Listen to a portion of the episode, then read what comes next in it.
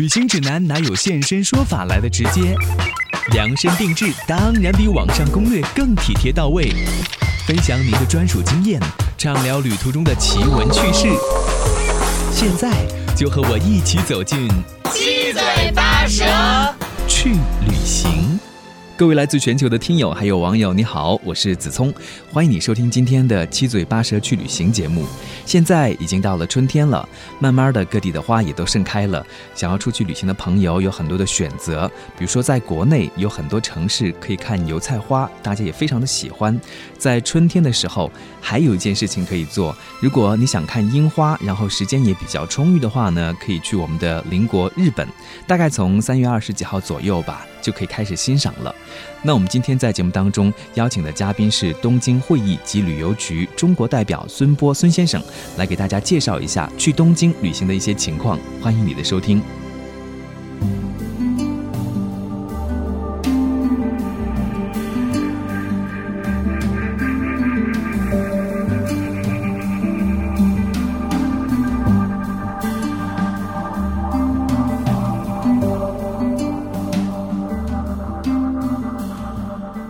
欢迎孙先生来到我们的节目当中。你好，你好。刚才我介绍说春天到了，大家一想到春天去日本干什么，就是樱花嘛。你自己因为工作的原因，所以呢也经常会去日本。我不知道对于你来说，什么样的季节是你最喜欢的季节？到东京去？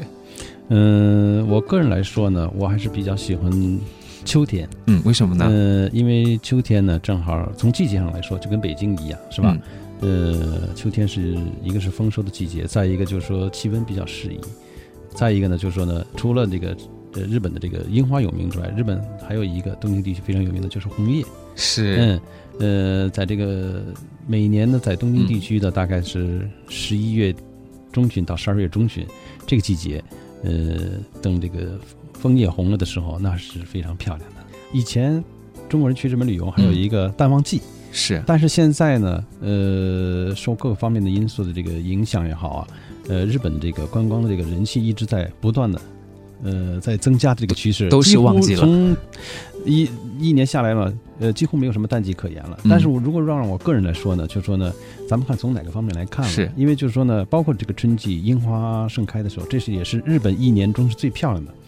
是吧？呃，这是第一个。第二个呢，就是呃。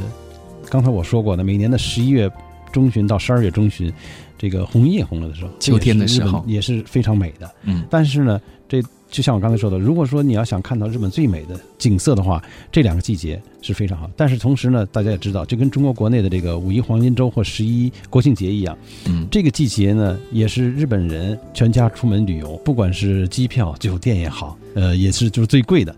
OK。所以说，你要是如果观光要看日本最美的这个季节呢，我想一个春天，一个秋天，是吧？如果让我个人来说呢，我倒觉得是什么呀？在这个樱花季来临之前，包括每年的十一月到来年的这个三月之前，是吧？呃，樱花还没有开，这段季节是我个人比较，呃，如果说让我推荐的话，嗯，因为这个季节呢，大家知道东京和北京这个区别呢，在于就是说冬天既不是那么冷，夏天呢，呃，是非常热，是这么一个区别。所以我想呢，就是说呢，呃，对于北京的这个游客来说呢，首先第一个从经济上来说，咱们不要就说大家都去，就说咱们非得去凑这个热闹，而且呢，在这个比较呃相对来说比较舒适的季节，价钱又不是那么贵的季节，是吧？呃，酒店也好，呃，机票也好，你可以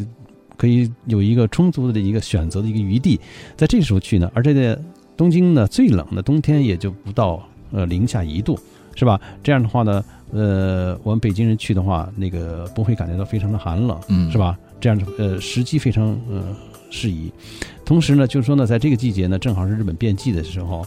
呃，我们去的话呢，就是说呢，除了观光之外，购物也是一个打折的期限。所以这时候呢，就是说你除了呃观光之外，你还可以去买到你想要的东西，是吧？呃，各地都在打，呃，百货商店都在打折。我觉得这是一个非常好的一个呃一个一个选择吧。啊，我觉得这个意见可以好好的参考一下。其实大家出去旅行要考虑的因素还是比较多，比如价格哈，还有时间，错峰旅行也是很好的一个选择。那现在说到日本去旅行的中国人越来越多了，这个到底是为什么呢？是什么吸引大家都跑到日本去？嗯，我觉得东京吸引中国游客的这个原因呢，是多方面的，嗯是吧？呃，首先第一个呢，就是东京呢，体现日本新与旧，嗯既有这个历史的这个痕迹，同时呢，又是一个世界上最先进的高科技的一个城市。这样的话，等于是呢，不管是你想去看历史也好，还是想看现代这个日新月异的科技，不管是什么样的这个人群到东京以后呢，都能够满足你这个消费需求。呃，你是观光也好，你是购物也好，或者你是体验，嗯呃，或者是深度游也好，呃，东京村各方面有很多这个观光资源能够满足大家这个需求。再一个呢，就是说呢，随着这几年日本政府呢，就是在签证方面的放宽，中国游客呢，就说可以不参团，参加自由行。现在有三年的、五年的这个叫做马路基比仔也好，就是这个多年多次往返签证。这样的话，签证呢非常的呃和以前相比呢，签证非常容易就申请下来。嗯这样的话呢，就是说呢，再加上中日之间的这个航班非常的多，是吧？不管是国航也好，日航也好，全日空也好，或包括其他一些国家的航空公司，每天有很多很多的选择，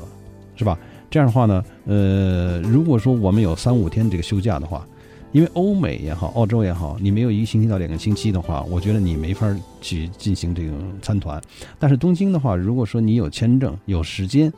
你可以随时出发，是吧？在这个三五天的这个，比如说清明节也好也好，或者说这个端午节也好，这种小假期，呃，像韩国也好，日本也好，离离我们很近，嗯、这休一天假就可以去了。哎，，对，有这么几天假期就可以去东京，所以说呢，这个也是东京吸引这个呃中国游客的一方面。再一个就是大家比较喜爱的这个饮食方面，嗯，是吧？？因为等于是岛国嘛，它主要是以这个生鲜的这个呃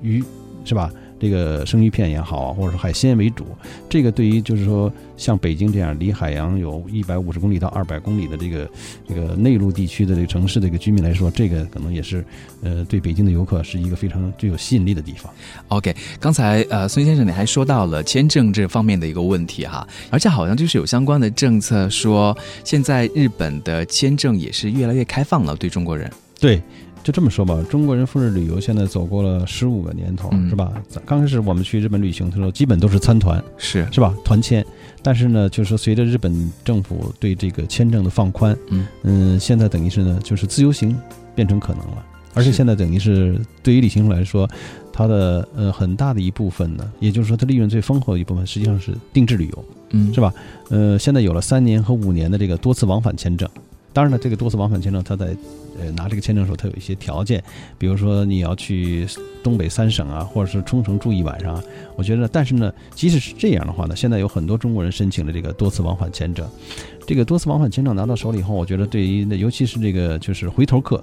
是吧？现在我刚才也谈到了，现在就说呢，中国人呢，就是去日本旅游呢，有很大一部分都是这个回头客。呃，他们可以根据自己的时间，根据自己的这个经济情况，是吧？呃，在自己认为合适的时候呢，他们就可以去东京旅游。这样的话呢，就说呢，呃，除了第一次去日本的这种跟团游之外，他们可以体验到其他一些旅游团队所体验不到的这种叫深度游、嗯文化游、体验游，是吧？呃，这个呢，确实是，呃，日本政府从签证方面呢，也做了一些的、呃、改进。你像以前我们要办理日本签证的时候，因为它门槛比较高嘛，所以可能是呃财力还是比较有保障的，或者这上班一族等等这样的一些游客到日本去旅行。那现在不知道游客有没有一些什么样新的变化？嗯，现在是这样，就是最简单的就是团队游，拿团签是吧？呃，它有一定的这个硬性的一些规定，但是呢，旅行社呢，由于它等于是是组团去嘛，相对来说呢，它一起申请的时候，这个条件要求不是那么高。个人行呢，日本使馆这边还是要求每年的年收能够达到十万人民币。嗯当然，这个十万人民币呢，也不是说是绝对的，是吧？呃，就是说，呃，具体来说呢，就是说你的这个工资单儿也好，或者说那个银行账户上也好，每年的这个收入进账能达到十万，呃 OK 就可以了。所以说呢，现在呢，就是说呢，有很多这个青年学生，是吧？包括就是说对日本这个文化感兴趣的年轻人呢，如果说你自己的财力不够呢，你可以让你的父母、你的直系亲属为你做担保，是吧？因为现在刚刚开始参加工作的这些大学生，他也不可能有房子、有车、有那么高的收入，这样你让你父母替你做一下担保，我觉得这个签证现在也是能够下来的。OK，刚才还说到了，就是去日本旅游，尤其去东京旅游的这客人呢，呃，中国的游客有些什么特征？我觉得的大部分呢，百分之六十左右呢，还是第一次来日本的。因为就像来中国旅游的话，它等于是百分之六七十的客人首选会选为这个中国的首都北京一样。现在呢，去东京的客人呢，百分之六十呢，还是这种第一次来东京旅游的，这是一部分。还有一部分呢，就是有这个三年和五年这个这个多次往返签证的，他们除了这个呃团队游参加完了以后呢，呃，更多的想这种深度游、文化游和体验游。这一部分人呢，现在等于占的比例越来越多了。从北京的某些旅行社的这个统计来看呢，呃，在二零一四年的时候，呃，团队游和个人游还是六比四，团队占百分之六十。一五年实际上打平手了，到了二零一七年呢，实际上等于是反转了，也就是自由行的客人达到百分之六十，越来越多了。团队的百分之四十。OK，从这些发达国家的这些经验和历史来看呢，以后将来自由行，包括定制游呢，成为这个主体和这个流行趋势。这也是一一个大的一个方向，呃，再一个呢，就是说呢，还有一部分人呢就是商务客人，是吧？呃，有些在日本搞一些商务活动，包括开会呀，搞一些这个活动呢，在这个商务活动完了以后，顺便呢在东京地区进行旅游，我觉得这也是一种趋势啊。那现在有这样的一个便利条件之后，我觉得去日本、去东京的游客也真的是越来越多了。像我弟，他去年的时候去日本去了两次哈，他说他都没有去表参道，就说日本东京这个地方还是很大的。虽然我们说东京好像是一个城市，但它其实是一个都市圈，周围辐射也是很广的，是不是？对，东京的范围来说呢，就是二十三区嘛，嗯、是吧？这个范围呢不是特别大，但是就是说呢，东京周边它等于是，嗯，除了一些名胜古迹之外，它有很多的这种观光资源，是吧？呃，包括这个人文的，包括自然的，这些呢，对于不同这个目的的这个游客来说，都非常具有吸引力。嗯哼，包括就是说，你东京旅游完了以后，你可以去周边，是吧？呃，比如说这个神奈川的这个富士箱根也好啊，呃，迪士尼也好，是吧？呃，日光也好，从东京辐射出去的这些旅游景点也非常多。就像我们在北京郊游似的，除了北京市的这个内的五大这个世界遗产之外，你可以顺便呃到周边去看一看，是吧？是。我看到有一个朋友，他回来之后写的攻略，他就说，嗯，神奈川千叶可以作为像东京的后花园或者大后方，生活上呢也是很方便的，可以傍晚开车到镰仓、江之岛等等这样的一些地方去看海、吃饭，然后晚上十一点呢再回到东京，就是非常方便的哈。对对对对，就是东京这个交通非常方便，是吧？除了这个开车去之外，有电车，嗯，呃，有那个 JR，就是日本的这个呃，包括地下铁，是吧？交通非常发达，而且就是说呢，呃，从一些观光景点到东京的时间呢，可能就是需要三十分钟，非常非常的方便。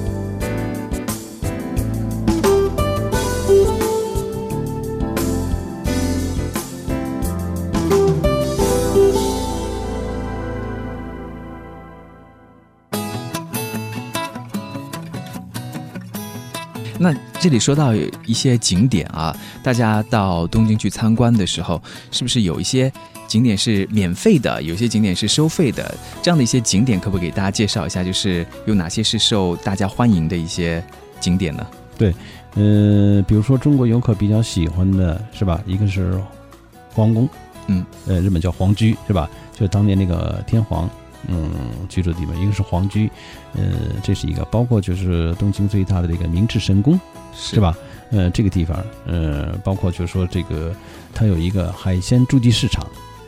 这个地方呢，实际上就是说是，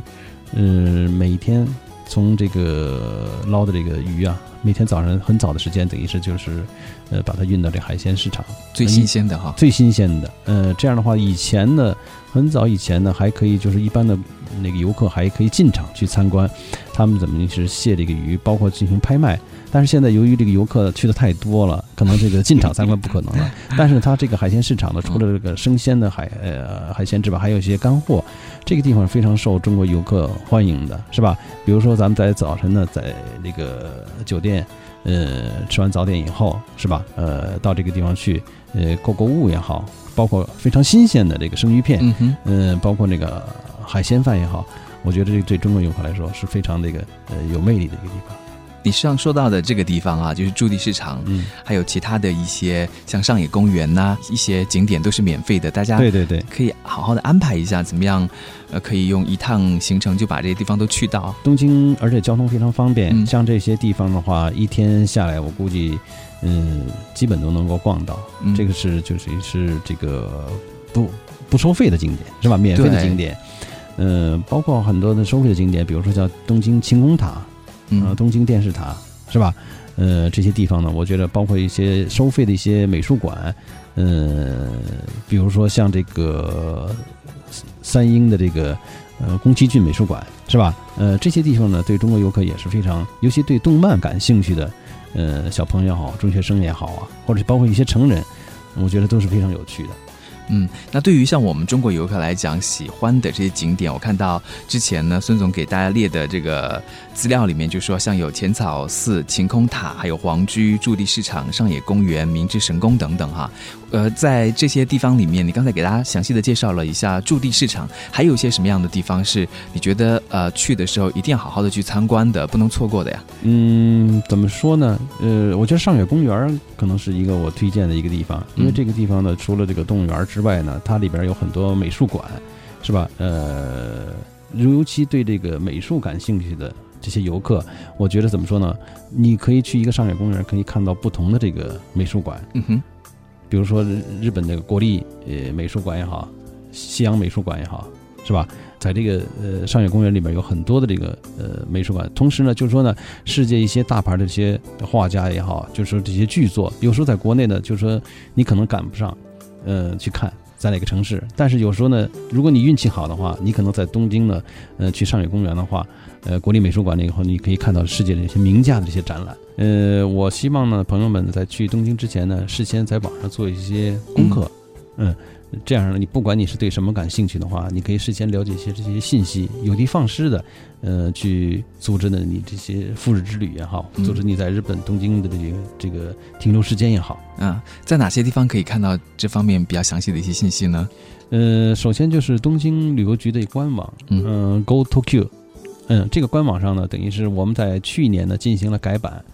嗯，上面有关这个吃喝玩乐欲的这个信息非常的详尽。我想，不管这个消费者朋友是抱着什么样的目的去东京的话，我觉得你只要事先在这上面做一些功课的话，呃，都能够令你满意而归的。所以有一些什么样的展览正在进行的话，那上面也有相关也有的资讯，包括一些，比如说呃东京马拉松的这些信息也好啊，呃有一些演出的这些信息也好啊，是吧？你比如说有些朋友的话呢，就喜欢看演出，是。嗯，在东京的话，比如说四季剧团，包括这个关西 B 地区比较有名的这个叫做宝冢剧团，嗯，和其他的一些现代的这些呃艺术剧团的演出的话，你去之前你可以都从这个网上做些功课。这样的话呢，呃，通过各种各样的手段，你可以自己把这个票搞到手。这样的话呢，到东京呢，不光是享受日本的这个自然风光，呃，享受这个日本的这个美食，同时呢，呃，可以体验这个艺术之旅，是吧？我觉得这个可能是，呃，非常吸引人的。哎，我感觉好像可以玩的特别多，对对对对对，而且刚才就孙总介绍到的做攻略这一点很重要啊，就除了。要怎么样来安排自己在东京的行程？你需要好好的规划一下。其实掌握一些小技巧，可能对于你的旅行也是很有帮助的。有一些朋友去东京，可能是跟自己的家人一起去的，好几个人在一起，有的时候还是要考虑一下怎么样旅行比较省钱嘛啊。交通方面的话，我不知道东京的这个交通贵不贵，但是好像他们有一些让你省钱的方式，比如说买一些门票就会送那个什么 JR 的免费车票，是吗？对对对，这方面的信息呢，在国内的一些媒体啊、杂志上都能够去之前都可以非常准确的，就是了解到这方面的情况，是吧？就说你比如说到了东京以后，因为日本这个交通啊，相对中国这个交通还是比较贵的。比如说你一天出去玩一天，花两三千日元呢，这是很普及的，是吧？即使现在等于是一日元一人民币和日元等于是呃呃十七十八的话，你一天下来的话，如果花三百三千日元的话，是吧？也得将近快将近两百块钱了。所以我觉得咱们去之前呢，一定要做一些攻略。再一个就是说呢，比较合理的安排你的这个旅程，嗯，是吧？到了东京以后，它有那个地铁卡也好，还有一个叫 C 卡那种，就是呃叫做呃地铁也可以坐，大巴也可以坐，嗯，呃包括就是说它的那个电车也可以坐，是吧？呃，还有一种叫 JR Pass 也好，是吧？这个就是说呢，呃，合理的、有效的去利用它的一些交通工具，怎么去能够呃更加节省的去达到你这个目的？我觉得这是也是一个大家一定要在去日本之前、去东京之前要做的一些功课。对我们的节目时间是有限的，三十分钟没有办法把所有的攻略都告诉大家，所以你在去之前呢，要自己到网上去找一找。其实有很多去了日本的这些游客回来之后，都会分享自己的一些经验。比如说，我就看到有一个游客，他就说，因为自己是带家人一起去的，那就买了一个家庭套票，后来就附赠了三天的叫做 JR 地铁券，所以就可以省掉很多交通的费用了。对对对对，嗯，还有很多的这个游客可能到东京去。还是会想购物嘛，就像你刚刚介绍到的，他们有一些季节购物打折还是比较划算的。对，除了这个圣诞节前后是吧？这个世界各地可能都是这种习惯。呃，大家我想要是如果购物呢去的话，一定要是在季节变化的时候，是吧？换季的时候，换季的时候去。北京呢，这个四季分明；东京是这样，它等于是呢，就是说呢，呃，夏天呢。非常的闷热，是吧？冬天呢不是特别冷，所以说在它换季的时候呢，它冬天穿的衣服可能是对于北京人来说等于春秋两季，是吧？所以说大家一定要赶上这个换季的时候，呃，比如说这个去日本的话，这样可以买到你心仪的这个商品。嗯。再一个呢，就是说呢，购物的话我想呢，就是说我们前一段时间呢也是做过一个统计，呃，就是中国人呢是比较愿意去银座，嗯，呃，但是台湾人好像是比较喜欢新宿。当然了，这只是就是说对一部分客人的这个统计。所以说呢，就是说你要是如果去日本购物的话呢，除了去银座、新宿这些大的这个购物地方呢，我觉得东京有很多，比如像买电器的话，去这个秋叶原是吧？呃，还有一个就是年轻人比较集中的这个元素也好，呃，一个是元素，还有一个就是那个就是叫涩谷，是是吧？包括台场地区呢，嗯，真是就是它这个购物设施呢非常的这个方便。呃，希望大家能够有机会到日本体验这个购物的乐趣。我不知道你，比如说到日本去，你的朋友会叫你带什么？所以在日本，比如说什么东西是比较划算的，就是你可以考虑到日本去的时候可以买回来的。就是因为每个人有每个人的这个不同的这个情况哈。我觉得就是说呢，尤其就是说你从日本回来要给自己的亲朋好友、公司的员工哈。嗯，带一些小礼品的话，我觉得就是说日本这个伴手礼啊，非常的这个丰富，而且也是非常发达。呃，不管是购物商店也好，尤其到了这个羽田和成田机场，它有这个免税商店，就是这种日本的非常精致的这种点心，是吧？这个我觉得怎么说呢？一方面呢，就是说送人呢非常这个体面；再一个呢就是说呢，嗯，在国内呢也是没有。一般是买不到这么精致的这个礼品，这样子你送给咱们的朋友也好，家里人也好，或者亲朋好友也好，我觉得这个是呢，呃，肯定会让对方很高兴的。再一个呢，就是说中国客人比较喜欢的，就是去这些叫做药妆店，是吧？他这个药妆店里面不是咱们所想象的那种，就是全是卖药的，它有很多保健品。是是吧？你比如说这个眼药也好，是吧？这都是最近中国客人比较喜欢的，包括一些就是那个呃成品药，呃这样的话呢，你带回来等于送给自己身边的这些家人也好，朋友也好，我觉得是非常的有意思的，又不贵哈，又不贵，而且就是说呢一点心意嘛，而且它等于是药妆店，药妆店嘛，它里边还有化妆品，嗯，是吧？呃，包括女孩子带一些那些化妆品回来送人的话，我觉得也是。而且它的选择非常的多，而且价钱呢非常的。现在你看日元，嗯，我觉得等于现在日元等于又又又又又回来一点。所以说现在中国人去日本以后呢，购物我觉得还是相对来说还是比较合适的，还是很划算的，还是很划算。很多比如说中国人到了日本去之后，都会想要买电器嘛，就觉得对质量很好，然后价格也很便宜，还有买马桶啊什么的。对对对。电器，我觉得怎么说呢？就是你既然去日本的话，我觉得你一定要就是买有日本特色的东西，是吧？什么是有日本特色的？你比如说，现在对于这个喜欢化妆品的女孩子来说，现在日本出了很多的这种，就是说这个美容制品，电器美容制品，是吧？按摩器也好，包括就是说现在中国人现在越来越注重这个健康，比如电动牙刷。是吧？呃，这些小电器，咱们叫叫小家电，是吧？这些东西，我觉得送人首先不是那么贵，再一个自己用的话，也觉得就是说，呃，是吧？也是非常嗯便利的这些东西，嗯，包括一些保健品。而且最近呢，有一个倾向是中国人呢去东京啊也好，去日本啊，往回带食品，就吃的吗？吃的，啊哎，这样的话呢，就说呢，当然了，这人有各种各样的，是吧？呃，有喜欢这个，有喜欢那样的话，我觉得这个东西呢，等于是呢，也是最近的一个很显著的一个倾向，不光是电器，是嗯是是，就是可以根据自己的喜好啊，然后去不同的地方购买。像刚才啊，孙先生就给大家介绍到了，其实在日本中国游客喜欢的这些商业购物街有很多啊，好像每个地方也有自己的一些特色，卖的东西也会有点不一样，是不是？对对对，你比如说去银座，主要是卖一些品牌嗯，品牌商品，是吧？呃，然后呢，去那个秋叶原呢，主要是买电器，买电器，对吧？呃，但是大家买电器时候一定要注意，这个是中国可以使用的，包括那些电压也好啊，呃，回来这些售后呢，我想大家呢还是要注意一些，嗯是吧？呃，这是一个。再一个就是说，如果说要是比如说是那个呃买一些，比如说服装也好啊，或者说是是是淘一些自己喜爱的东西也好，我给大家推荐的一个是新宿，嗯，一个是池袋。OK 是吧？年轻的朋友呢，我觉得去这个叫元素啊、涩谷地区，那选择非常多的，是吧？年轻的朋友我，我推荐去这两个地方。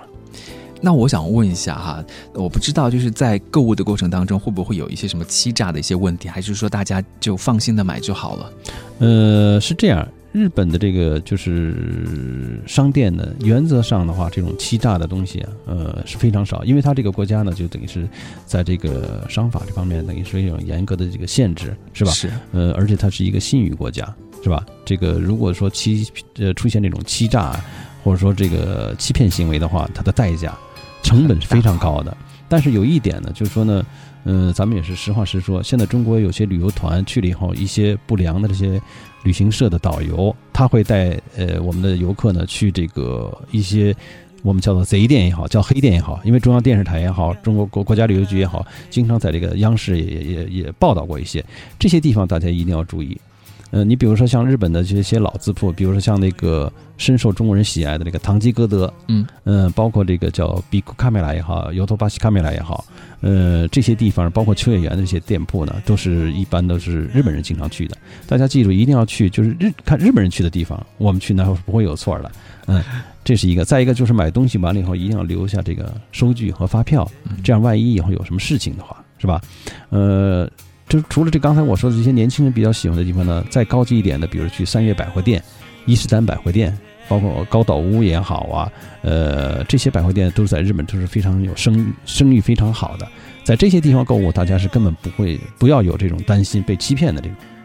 OK，好，大概了解了哈，就是说要去日本人去比较多的一些地方，如果是跟旅行团的话呢，就要小心导游不会带你去到一些呃不太正规或者会出现这种情况的。对对对，OK，好，我们今天节目时间在这里结束了哈，我们在下一期节目当中呢，继续请孙先生来给大家介绍到东京旅游的一些注意事项，还有可以去观光的深度体验的一些项目啊，我们下次节目再会。